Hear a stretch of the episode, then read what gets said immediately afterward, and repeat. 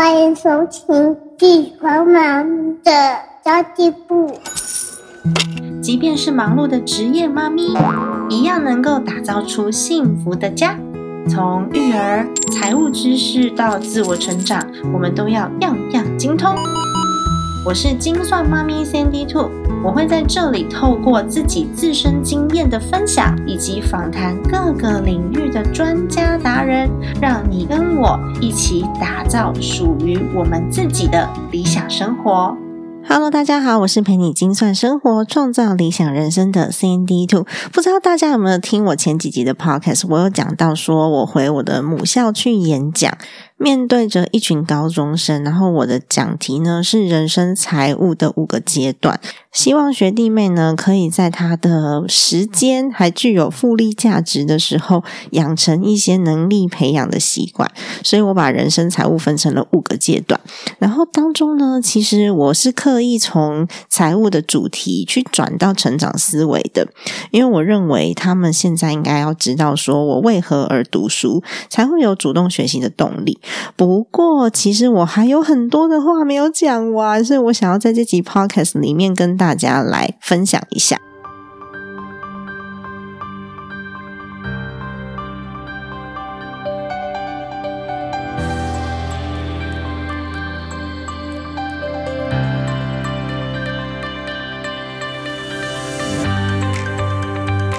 其实我觉得最重要的还是投资自己啦，能力的累积，还有我们渐进式的来调整财务策略。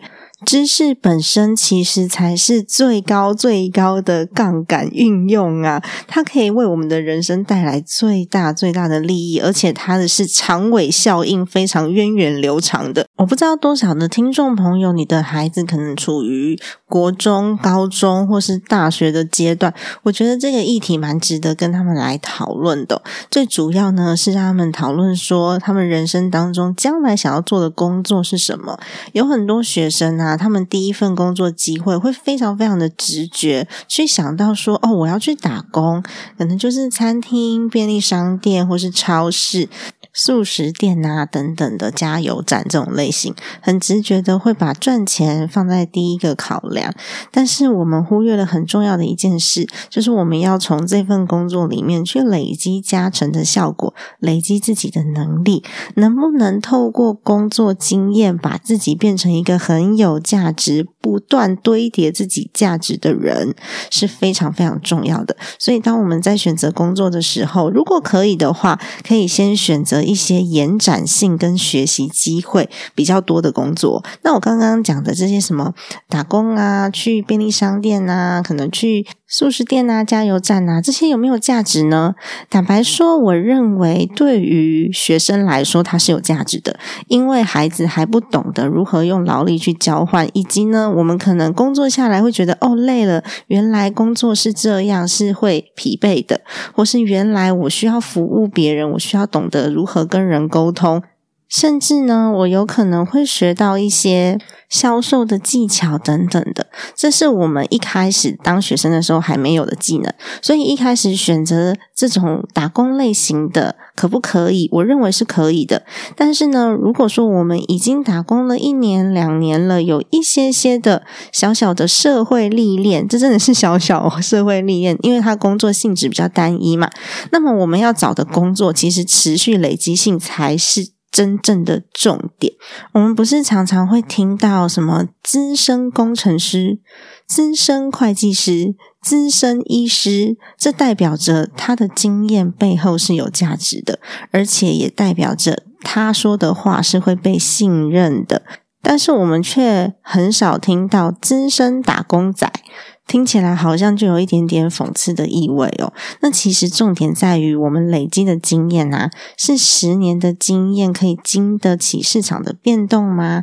还有你这十年有没有在持续学习应用新的知识、新的科技跟新的资讯呢？如果是有的话，这十年的经验就非常的宝贵，因为它把新的知识、新的技能跟旧的经验做融合，所以我们累积起来这十年经验就非常非常的珍贵。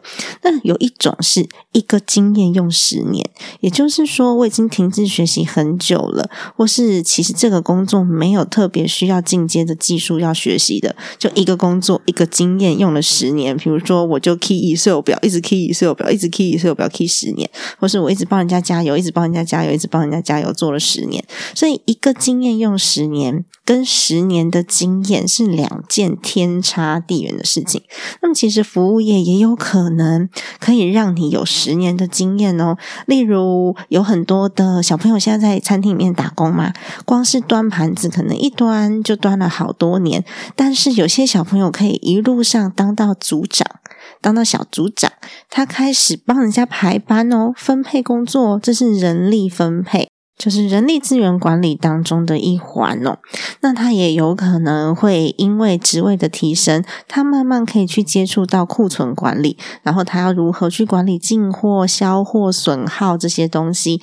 那随着呢，他年纪可能增长了，他有机会做到店长，他有办法去碰到账务管理，所以。即便是服务业，随着我们的经验跟年龄提升，也可以慢慢的把你自己的管理位阶提升哦。我有一个朋友，他也是做服务业做了蛮久了，十几年的时间，然后一路做到店长。他在当店长的时期呀，他不但每天带着大家检讨业绩以及下一次的执行方案，而且呢，他每一次带的这个单店都有办法业绩提升，人力成本下降。这时候总公司就觉得，天哪！他也太厉害了吧！于是呢，就把他招回总公司，变成了救急的救火队的店长。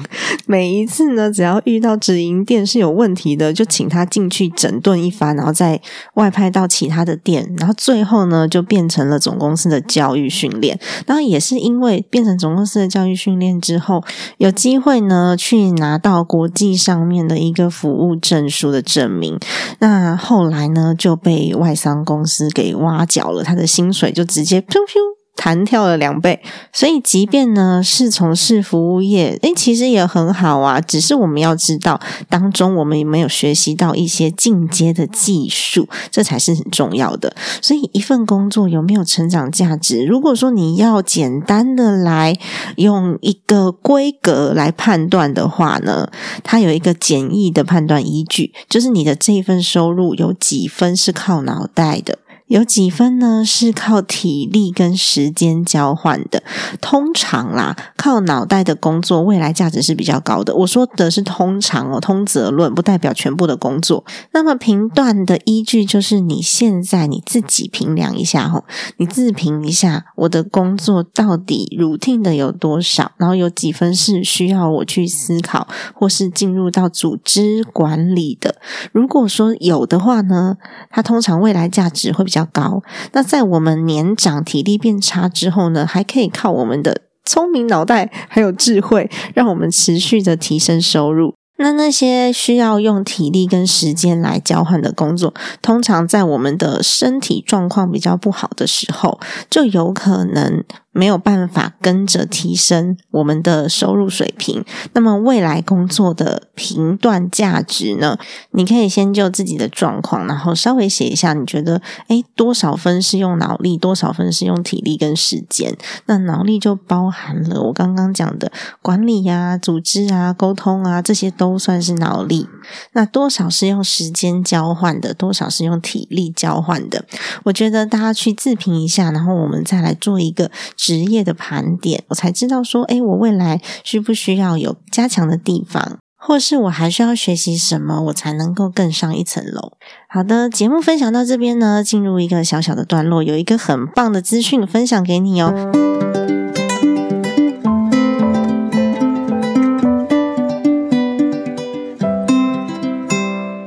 往下滑到资讯栏位中，点选非读学计划表单。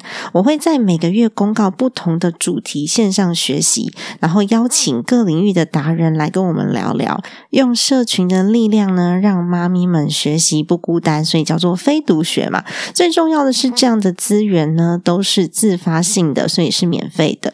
那如果你愿意支持妈咪学习计划的话，可以透过抖内妈咪财务长非读学计划。不只是请我喝一杯咖啡这么简单哦，还能够获得过去所有内容的观看权，以及讲师们用心制作的简报哦。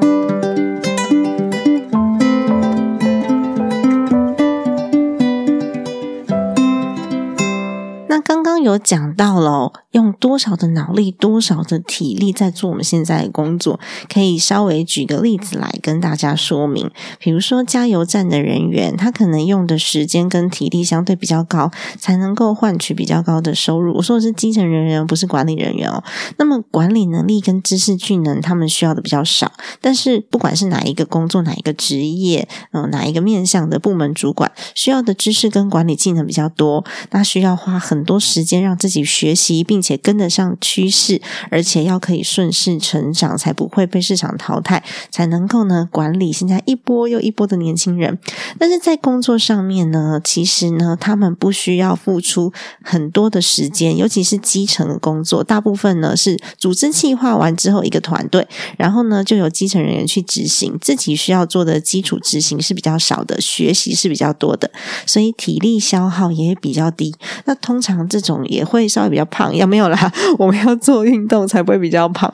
OK，这是开玩笑的。那么，其实对年轻人来说呢，如果他可以早一点认知到自己投入的每一分时间，除了收入之外，还获得了什么？这个才是最重要的，也才是我们要跟孩子沟通的。因为他获得的收入以外的东西，就是他的未来。因为他的时间复利是非常非常高的，我们才能够在接近三十三到六十五岁这个时候，财务巅峰期，我们有小孩又有父母亲要照顾的时候，真正让自己的价值还有资产都提升，也就是主动收入跟被动收入。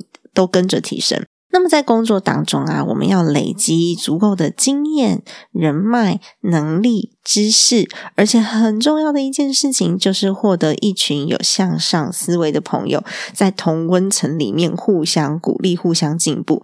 这个时候就让我想到前几天我朋友问我的问题，因为出版社都跟我讲说，其实现在的书非常非常难卖，你可以卖到三刷以上，也就是六千本以上，就算是非常非常非常非常厉害的作者。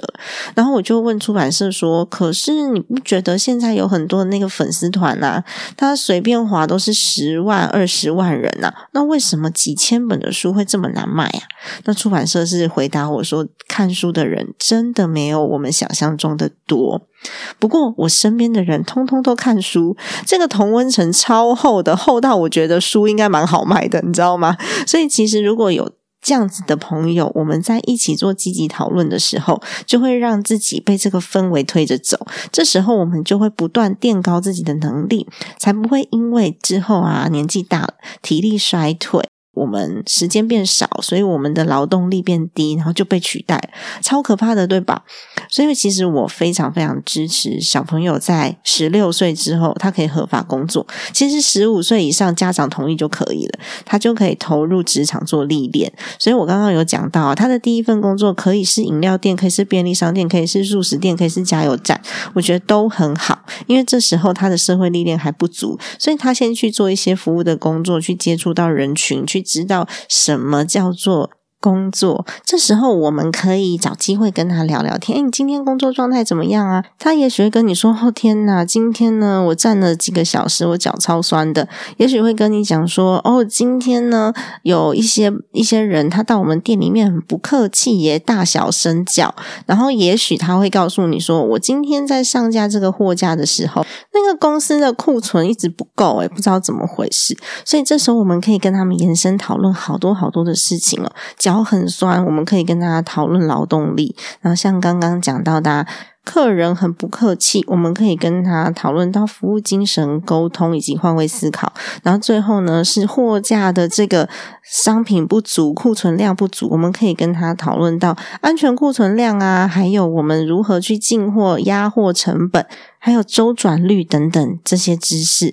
除了他会知道金钱。资源来之不易，不会乱花钱以外呢，他也可以提升自己各项综合的能力，还有受挫力。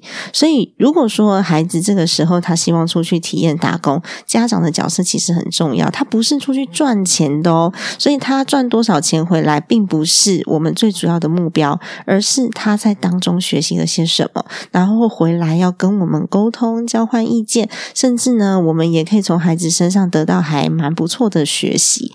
最新的趋势流行些什么，我们都可以在跟孩子聊天的过程当中获得，对我们来说也是一种提升。那如果说呢，打工一阵子之后，他有机会见到企业实习，我觉得那更好诶，因为企业实习其实比一般打工的机会还要难得，而且他可以学习的东西更多，累积性也蛮多的。那企业实习的薪水不见得有比服务业打工来的高哦，因为现在其实。很多服务业在假日抢工独生，薪水都开得很好，但是呢。这些企业实习的机会，他们挑战是比较大的，有可能面对到的挫折也是比较大的，需要很多的组织能力跟沟通能力。但是这些经验，还有他们在当中认识的这些人脉、做过的专案，其实都是自己未来工作时候非常加分的一环。那这样子的价值更值得我们投入。然后家长们，我觉得可以帮孩子去多多的。找找看，是不是有这样子的机会，值得投入的工作，可以让孩子提早接触社会，然后为自己负责。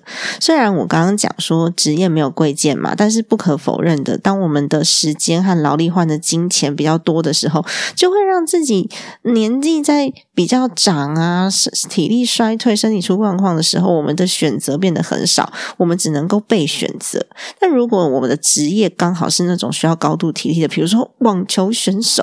然后游泳健将，那么我们就要在年轻的时候学会如何分配资源。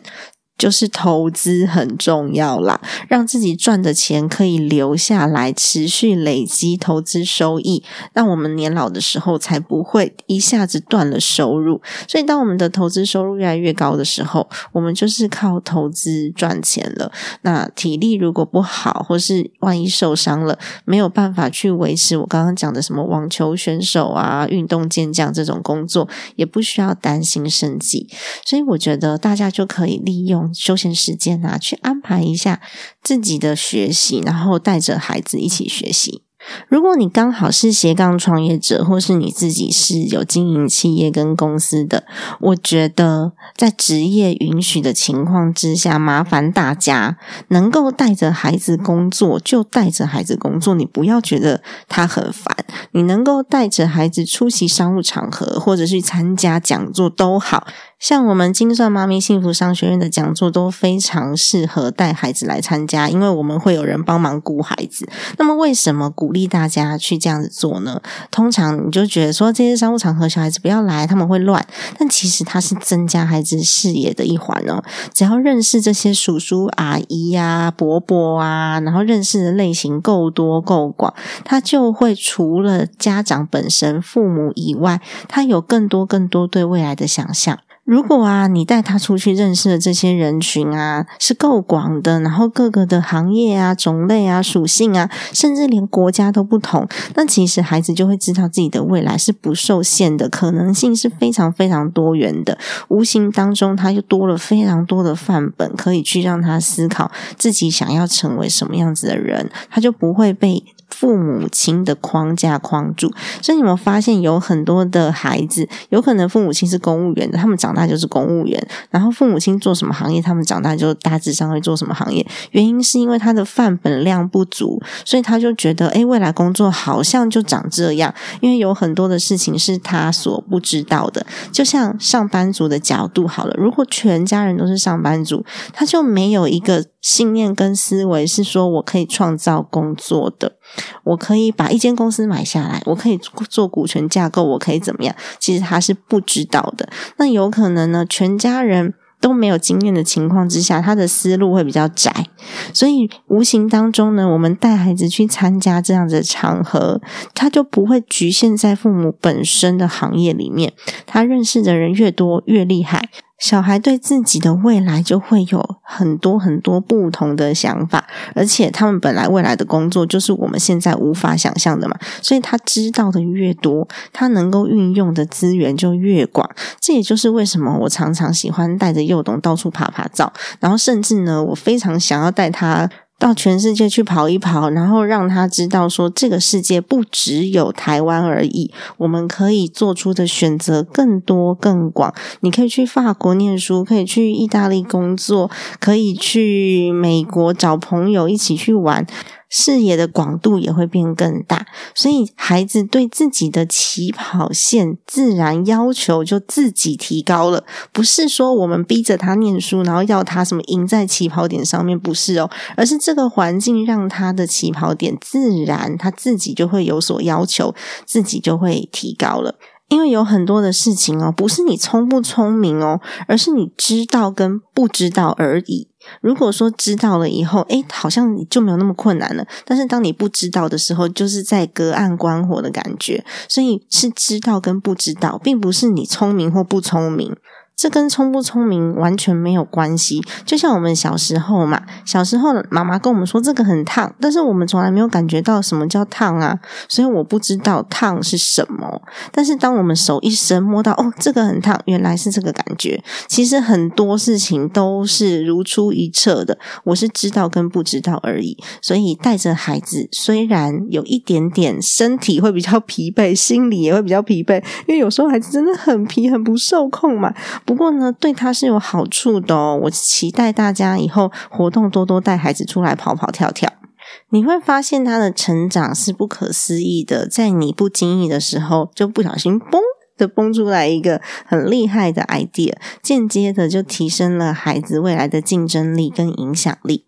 好的，那么今天的节目就先到这边结束啦。如果你觉得今天的节目还不错，你超喜欢的话呢，请你滑滑滑到资讯栏内直接五星好评加留言，也欢迎你抖内妈咪财务长的非读学计划，然后让大家都可以在一个安心的环境下学习。不只是请我喝一杯咖啡，是让众多的妈咪们都有一个可以持续成长的学习平台。好的，今天的节目就到这边结束啦。家庭理财就是为了让生活无虞，分享这期节目，让更多的朋友透过空中打造属于我们幸福的家。我们下期再见，拜拜。